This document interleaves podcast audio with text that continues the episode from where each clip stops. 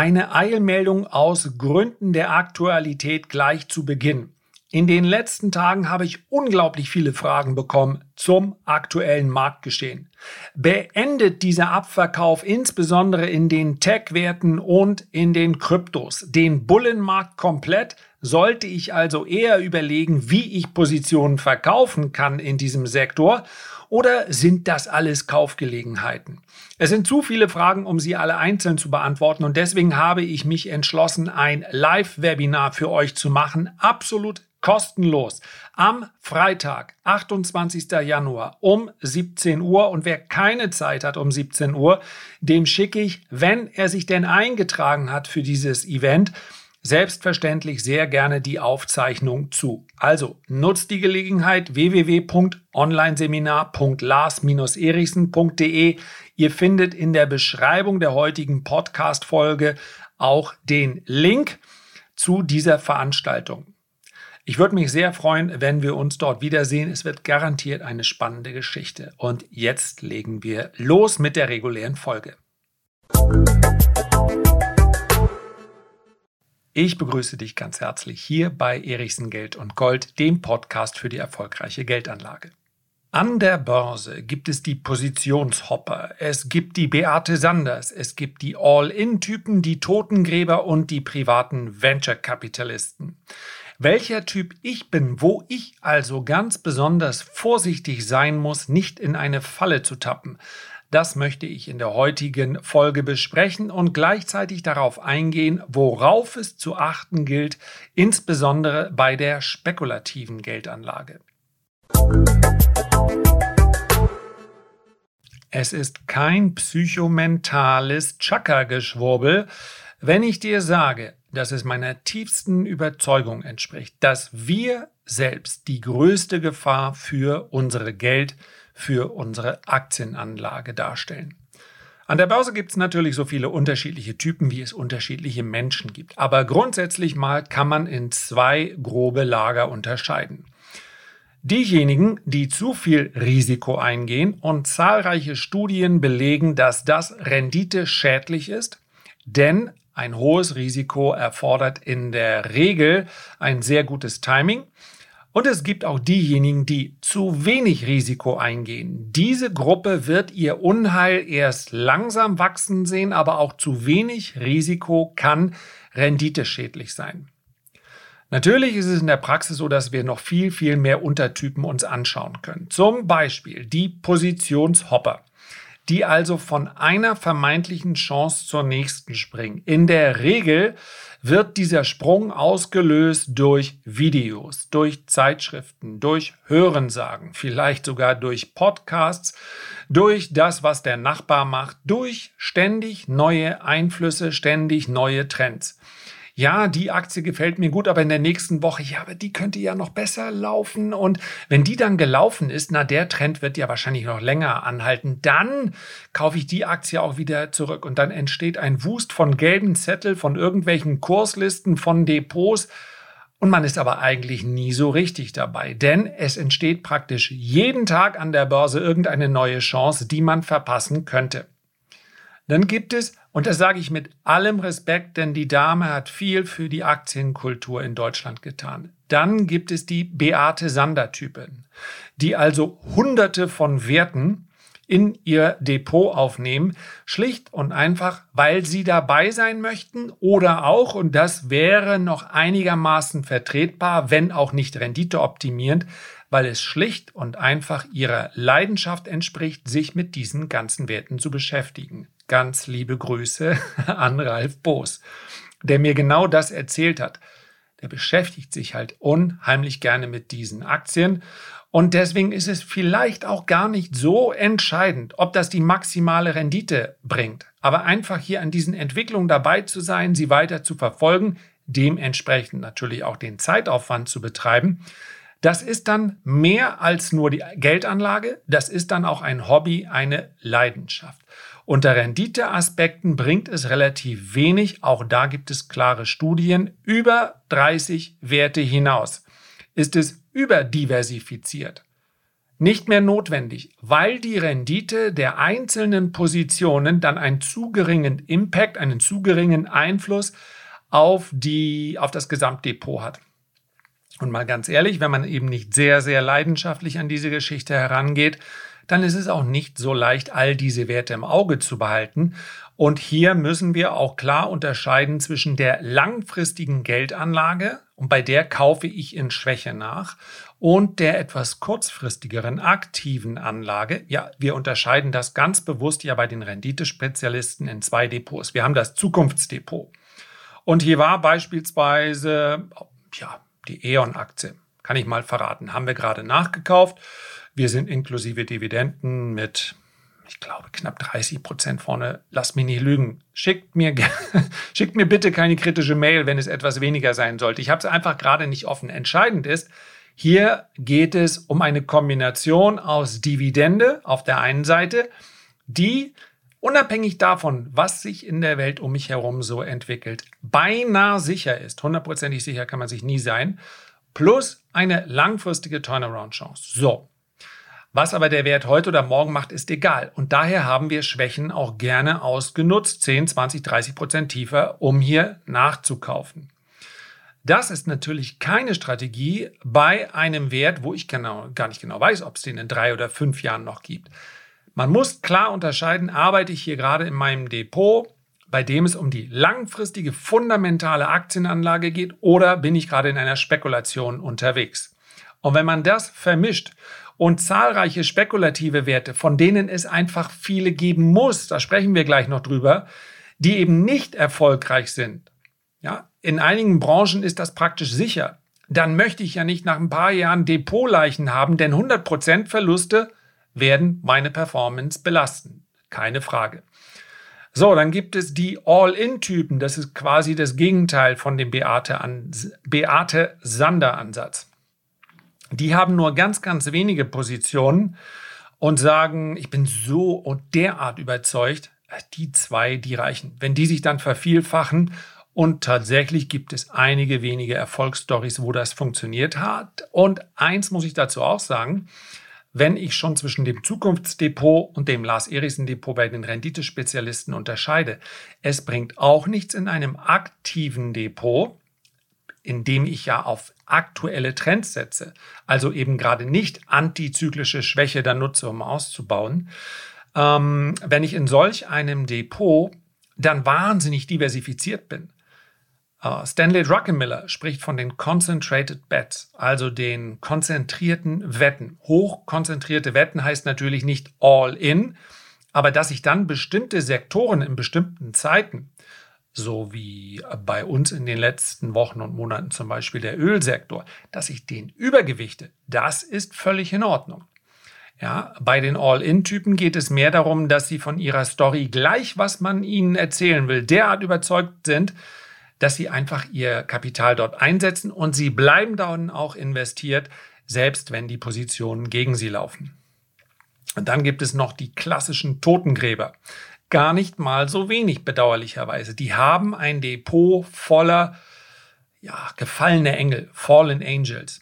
Also die ganzen Aktien, die schon mal 80 Prozent höher standen oder 90 Prozent, momentan könnten das Cannabis-Werte sein oder es könnten Wasserstoffwerte sein und die müssen doch alle wieder kommen. Die standen doch schließlich schon mal so und so viel Prozent höher. Auch kein sinnvoller Ansatz. So, welcher Typ bin ich denn nun? Hosen runter. Wo muss ich aufpassen? Denn ich glaube, wenn ich hier diese verschiedenen Untertypen beschreibe, dann ist klar geworden, diese Typen oder diese Konzentration auf eine bestimmte Art und Weise an die Börse heranzugehen, bringt natürlich Gefahren mit sich. Mal mehr, mal weniger. Und es gibt natürlich auch gemischte Typen, ja, die ein bisschen Positionshopping machen, aber dafür auch sehr, sehr viele Werte haben, aber die anderen eben nicht verkaufen und immer neue dazunehmen und, und, und. Ich würde mich beschreiben, wahrscheinlich, weil es mir auch ganz gut in den Kram passt, mir eine einigermaßen eine, äh, höfliche Beschreibung zu verpassen, als den privaten Venture Capitalisten.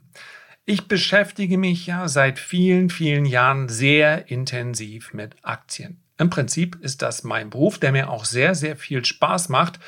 Manchmal sagt meine Frau natürlich abends schon, du kannst du nicht wie normale Menschen dir irgendeine Netflix-Serie äh, anschauen Mache ich auch hin und wieder, insbesondere wenn Sport im Fernsehen ist, so wie jetzt bei den Australian Open, aber die laufen eben nicht abends. Also, ich beschäftige mich beinahe rund um die Uhr mit Aktien, mit Trends, mit Branchen und habe Freude daran. Daraus entsteht natürlich auch die Gefahr, dass ich so tief in einige Themen einsteige, dass ich auch eine ganze Menge Chancen sehe.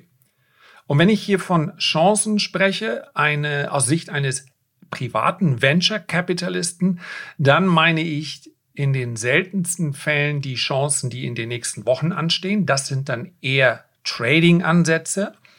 Ja, also wenn ich bestimmte Trends für einige Wochen spiele, sondern ich meine in diesem Fall Chancen, die auf Sicht von zwei bis fünf bis sieben bis zehn Jahren entstehen. Und davon gibt es gerade jetzt in dieser Marktphase einige. Ich habe kürzlich ein Video über die Cannabisbranche gemacht. Seit 2019 in einer Konsolidierung. Tatsächlich aber eine Branche, die in diesem Jahr mit rund 30 Prozent wachsen soll. Und in den weiteren Jahren auch. Die Aktien haben aber überhaupt noch nicht reagiert. Daraus entstehen im weiteren Verlauf Chancen. Psychedelische Medikamente, Pharmazeutika sind meines Erachtens, weil das doch recht komplizierte Zulassungs- und Testverfahren sind, von so einer Entwicklung eher noch hm, sechs bis 18 Monate entfernt. Aber auch hier können Chancen entstehen. Gibt noch nicht allzu viele Aktien in dem Bereich und wenn, dann sind es Aktien, die sehr publikums, äh, ja, wie soll man sagen, wenn es nur drei oder vier Kandidaten gibt, dann landen die eben in ganz vielen Depots und das ist nicht mehr das Beste. Es gibt tatsächlich viele Non-Profit Organizations, viele Universitäten, die sich mit diesen Bereichen beschäftigen. Also, Cannabis, psychedelische Pharmazeutika, dann gibt es natürlich gerade jetzt nach diesem Kurssturz in den letzten Monaten unglaublich viele SaaS-Companies, also SaaS, ähm, Software as a Service Companies wahnsinnig viele in den letzten Monaten um 50, 60, 70, 80 Prozent abgestürzt. Dann gibt es in der Pharmabranche einige sehr, sehr interessante Entwicklungen. Dann in der Rohstoffbranche gibt es einige interessante Entwicklungen. Und ja, sogar Wasserstoff, wobei ich hier die Profitabilität doch noch als ein gutes Stück entfernt sehe. So, warum ist das jetzt gefährlich, dass ich hier überall Chancen sehe? Weil man grundsätzlich, egal wie informiert man ist, akzeptieren sollte, dass es praktisch nie gute Chancen wie Sand am Meer gibt. So funktioniert dieses Spiel nicht.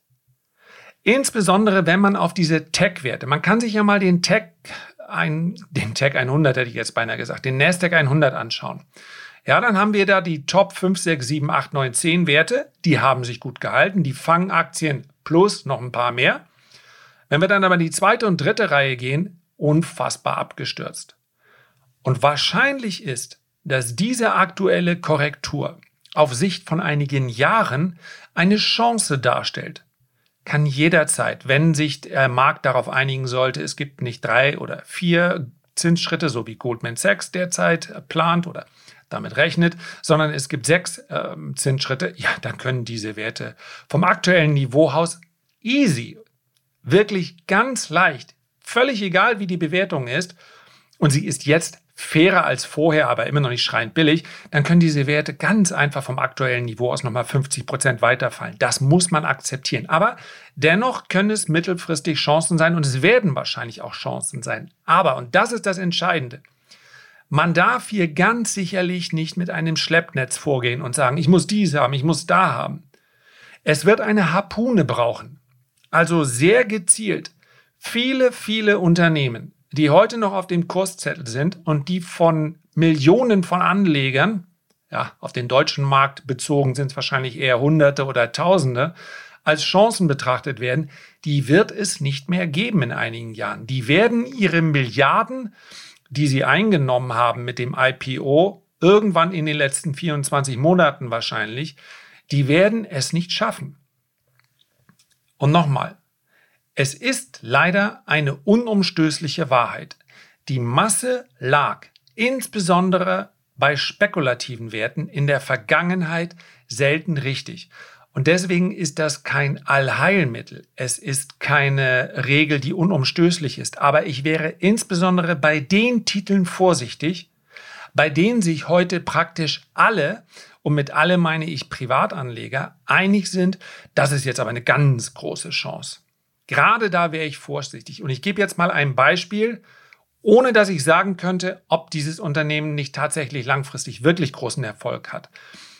Aber eine Aktie, die mir um die Ohren fliegt in äh, Instagram und auf anderen ähm, Kanälen, ist immer wieder Palantir. Ich glaube, weil die sowas Ominöses haben. Die arbeiten halt auch für amerikanische und ja, überwiegend für amerikanische Geheimdienste und äh, Peter Thiel ist da drin, wisst ihr, war ganz früh bei Facebook drin. Äh, nicht nur da drin, er ist sogar, meine ich, mit CEO. Sie haben einen spektakulären Aufsichtsrat, schreiben noch keine Gewinne, soll ab 2023 soweit sein. Das ist eine Aktie, die sich vom Hoch ja, rund 70, 75 Prozent abgegeben hat. Und nochmal, vielleicht ist Palantir auch tatsächlich auf Sicht der nächsten Jahre eine ganz, ganz tolle Chance. Aber einfach zu akzeptieren, dass wir es nur äußerst selten an der Börse erlebt haben, dass ganz, ganz viele Privatanleger gleichzeitig erkennen, dass dieser Kurssturz jetzt die Chance schlechthin ist, also entweder werden sie dann die Aktie, um dieser Statistik gerecht zu werden, dass es eben in der Regel der Privatanleger häufig nicht hinbekommt. Entweder werden sie die Aktie dann viel zu früh verkaufen, weil sie dann sagen, pff, jetzt habe ich noch mal schnell 30, 40 Prozent gemacht. Die kommen bestimmt noch mal zurück. Ja, oder es werden eben eher andere Werte sein, die durch die Decke gehen. Und selbstverständlich ist der Venture Capital Ansatz hier nicht nur auf eine Aktie zu setzen, der richtige. Aber man sollte eben akzeptieren, dass in Marktphasen, wo vermeintlich ganz, ganz viele Chancen für den Venture Capitalisten auftreten, irgendetwas anders kommen muss. Entweder gibt es eine ganz starke Konsolidierung innerhalb von Branchen, das heißt, ganz viele Werte, ganz viele Unternehmen schaffen es nicht, oder man ist vielleicht zu früh dran. Das heißt also, dass sich möglicherweise diese Branchenrotation, die wir jetzt gerade sehen, raus aus Tech, rein in Value, noch eine ganze Ecke weiter fortsetzt. Ich achte darauf, weil ich mittlerweile natürlich meine Erfahrungen habe mit diesen Situationen, mit diesem Umfeld und insbesondere auch mit diesem Gefühl. Dieses Gefühl, jetzt muss ich eigentlich hier was kaufen, hier was kaufen, hier was kaufen. Wo ihr selbst eure Schwächen habt, beziehungsweise wo die Verlockungen für euch besonders groß sind, das könnt nur ihr selbst entscheiden und dabei hilft manchmal auch ein Blick auf die Depotauszüge der vergangenen Jahre. Was waren die Werte, die man bedauerlicherweise dann zu früh verkauft hat, die man gar nicht erst hätte kaufen sollen? Von welcher Branche fühlt man sich vielleicht übermäßig angezogen? Entscheidet selbst, aber macht diese Analyse, macht diese versucht aus euren eigenen Fehlern zu lernen. Und ein Fazit, welches man pauschal geben kann, insbesondere für die langfristige Geldanlage, den langfristigen Vermögensaufbau, lautet, hochspekulative Werte, Turnarounds, sollten nicht den Hauptanteil im Depot ausmachen. Ja? Und eins möchte ich an der, am Ende jetzt auch noch ganz offen aussprechen. Es hängt natürlich auch vom Cashflow ab, also von eurem Einkommen. Es bringt ja nicht, wenn man nichts, wenn man diesen ganz wesentlichen Faktor außen vor lässt. Je mehr man verdient, je mehr unter dem Strich übrig bleibt, desto eher kann man sich so etwas natürlich auch mal leisten. Das hat allerdings auch die Gefahr, dass man eigene Fehler dann erst später erkennt, weil halt der Cashflow so hoch ist, dass man sagt, naja, es passt ja alles. Aber wenn meine Gesamtrendite in der aktiven Anlage oder auch in der passiven Anlage unterhalb der Rendite des Gesamtmarktes liegt, dann mache ich etwas verkehrt. Und darauf sollte ich dann auch dementsprechend reagieren. Herzlichen Dank für deine Aufmerksamkeit. Wenn du Lust und Zeit hast, dann nimm dir doch bitte ganz kurz noch einen Moment und hinterlass ein Feedback oder ein Kommentar, wenn dir das möglich ist, auf der Plattform, wo du diesen Podcast gerade hörst. Ich freue mich sehr, wenn wir uns beim nächsten Mal gesund und munter wieder hören. Bis dahin alles Gute, dein Lars.